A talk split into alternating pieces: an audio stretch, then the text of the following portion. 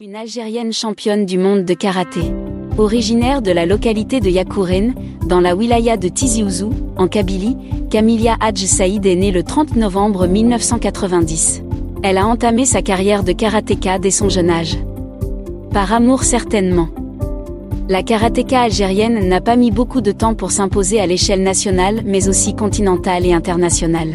Après avoir remporté plusieurs titres en Algérie et en Afrique, elle a été sacrée championne du monde en 2010 dans la spécialité kata. Depuis, elle se distingue dans les différentes compétitions auxquelles elle prend part. Cet été, Camilia Hadj Saïd a été appelée à représenter l'Algérie dans les championnats du monde qui se sont déroulés en République tchèque. Le moins que l'on puisse dire, c'est que cette dernière a été à la hauteur de sa réputation. Elle a en effet remporté le trophée dans la spécialité Shotokan au bout d'un parcours exceptionnel. Camilia Hadj Saïd n'a pas fait dans le détail en disposant de ses adversaires mondialement connus.